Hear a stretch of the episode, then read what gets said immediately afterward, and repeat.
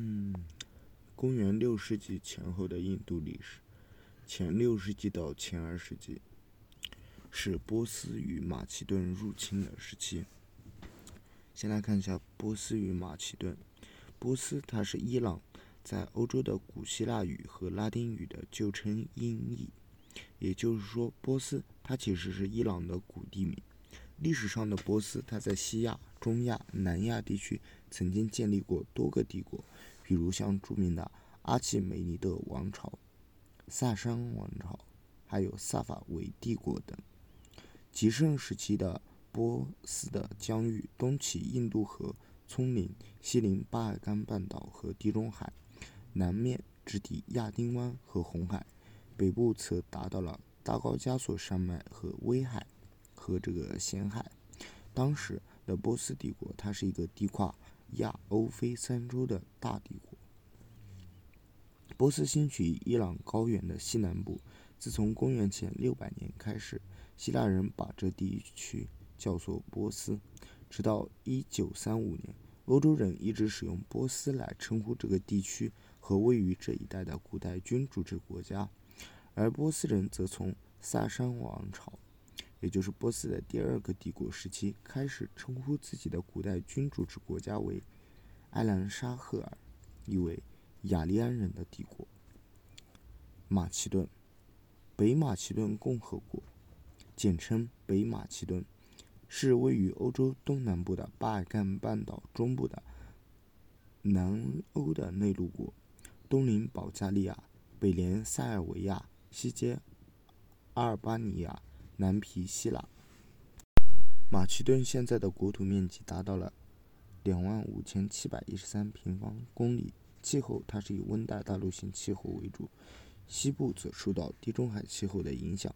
截止到二零一九年八月，马其顿共和国共设有八十五个地方行政单位，首都是在斯科普里。截止到一八年末，它的人口已经达到了。两百零八点二九五八万人。十世纪下半叶至一零一八年，萨摩伊洛建立了第一个斯拉夫人的马其顿国。十四世纪后呢，长期处于拜占庭和奥斯曼土耳其的统治之下。一九一二年后被埃塞被塞尔维亚、保加利亚和希腊军队占领。经过一九一三年第二次巴尔干战争。塞保西三国重新瓜分了马其顿地区。二战后呢，它成为了南斯拉夫联邦人民共和国的共和国之一。一九九一年十一月二十日，马其顿正式宣布独立，国名被定为马其顿共和国。一九年二月十二日，马其顿政府宣布正式更改国名为马其顿共和国，北马其顿共和国。就其境内而言，它的矿产资源是十分丰富的，有着煤、铁、锌、铜等矿产，还有碳、斑脱土、耐火的粘土、石膏、石英等非金属矿产。主要的工业部门便是矿石的开采、冶金、化工、电力、木材加工等。主要农作品有小麦、玉米、肉、奶等制品。游览胜地的话，主要有。奥赫里德湖、塞特鲁加、多伊兰湖、马府、洛沃山和普雷斯帕湖等等。公元前六世纪末的时候，波斯的皇帝大流士一世征服了印度西北部地区，这是有记载的印度雅利安人社会与其他发达文明的第一次政治接触。大流士一世。他生存的时间大概是公元前五百五十年到公元前四百八十六年十月，又被称为大流士大帝。他是波斯阿契美尼亚王朝的第三个皇帝，大概在公元前五二二到公元前四八六年之间在位。大流士一世出生于阿契美尼德家族的支系，他年幼时曾随着。甘比西斯二世远征过埃及，曾被任命为万人不死军的总指挥。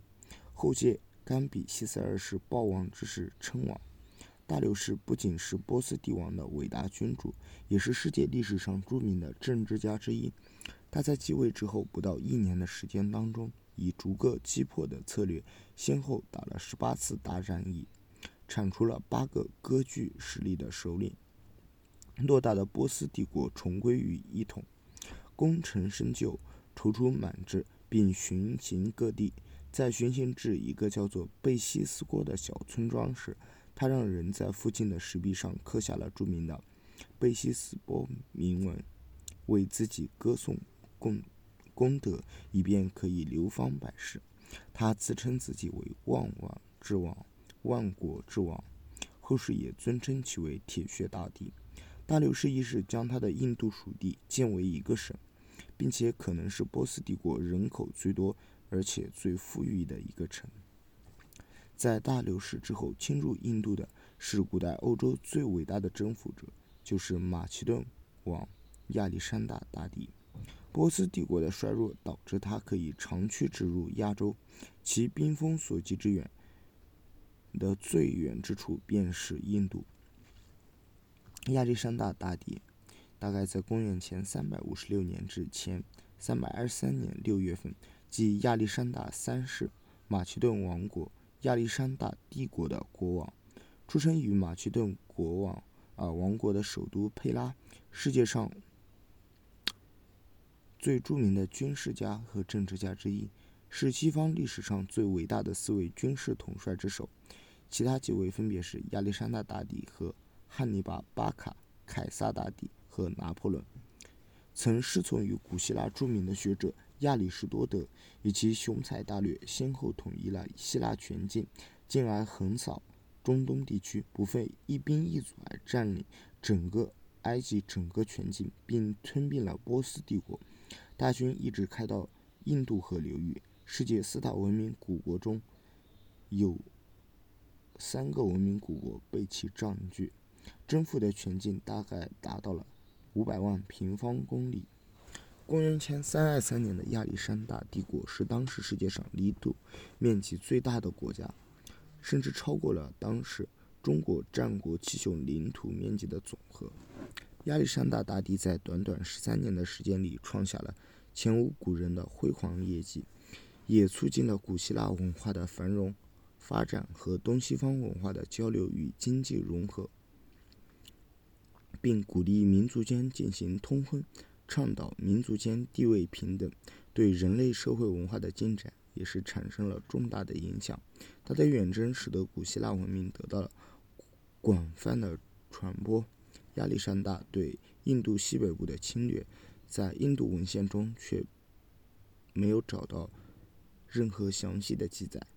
然而，他可能对后来所产生的印度孔雀王朝的兴起起到了助推的作用。